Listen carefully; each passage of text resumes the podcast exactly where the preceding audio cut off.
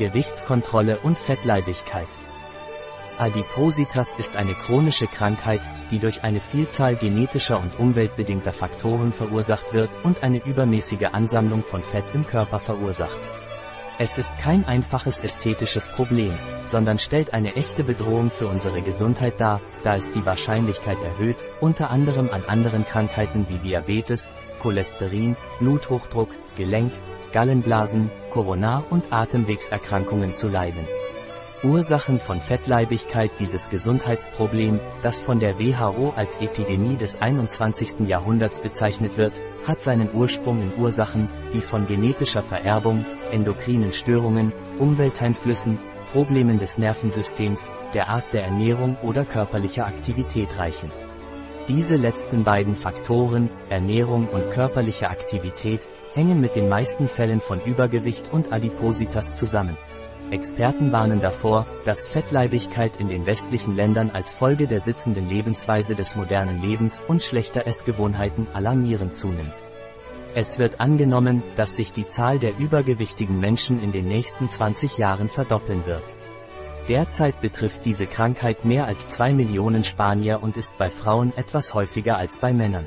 43 Prozent der spanischen Bevölkerung zwischen 20 und 65 Jahren sind übergewichtig oder fettleibig. Übergewicht ist im Gegensatz zu Adipositas keine Krankheit, obwohl wir bedenken müssen, dass es zu Adipositas führen kann, wenn es nicht richtig kontrolliert wird. Was ist das angemessene Gewicht?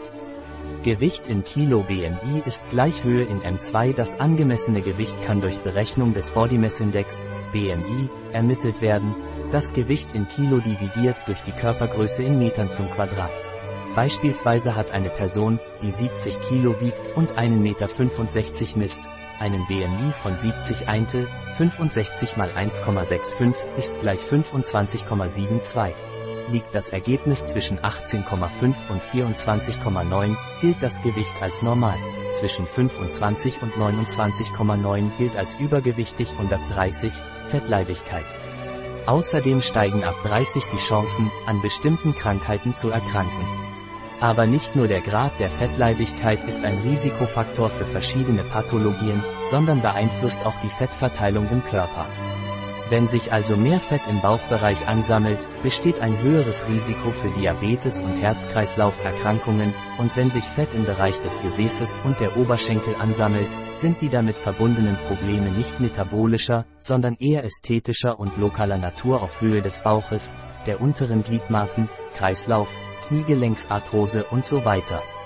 NORMALGEWICHTBMI ist gleich 18,5 bis 24,9 ÜBERGEWICHTBMI ist gleich 25 bis 29,9 Fettleibigkeit BMI ist gleich größer als 30 Verhütung, obwohl genetische Faktoren nicht modifiziert werden können, können wir den Fall von Umweltfaktoren beeinflussen.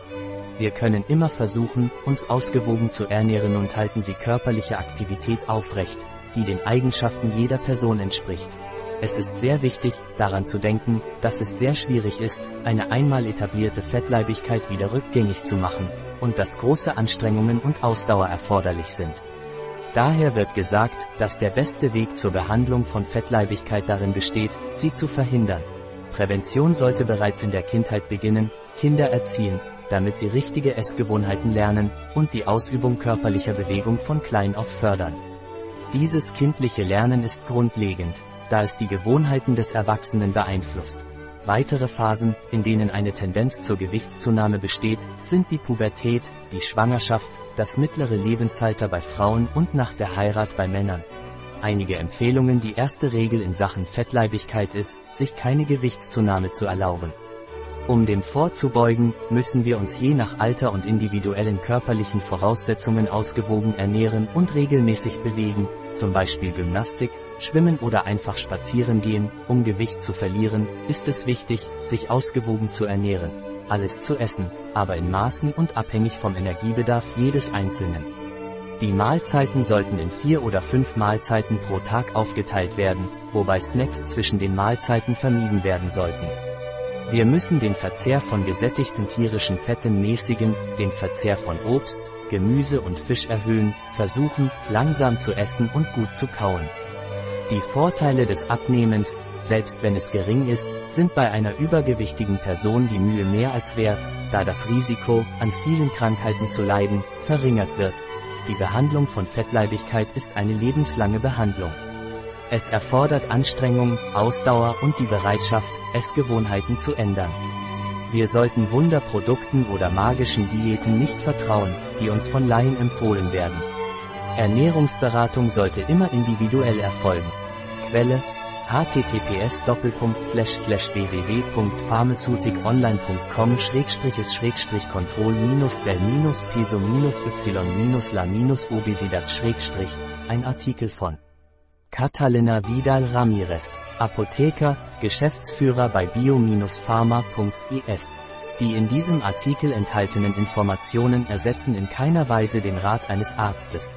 Jegliche Erwähnung eines Produkts in diesem Artikel stellt keine Befürwortung der SDGs, Sustainable Development Goals, für dieses Produkt dar.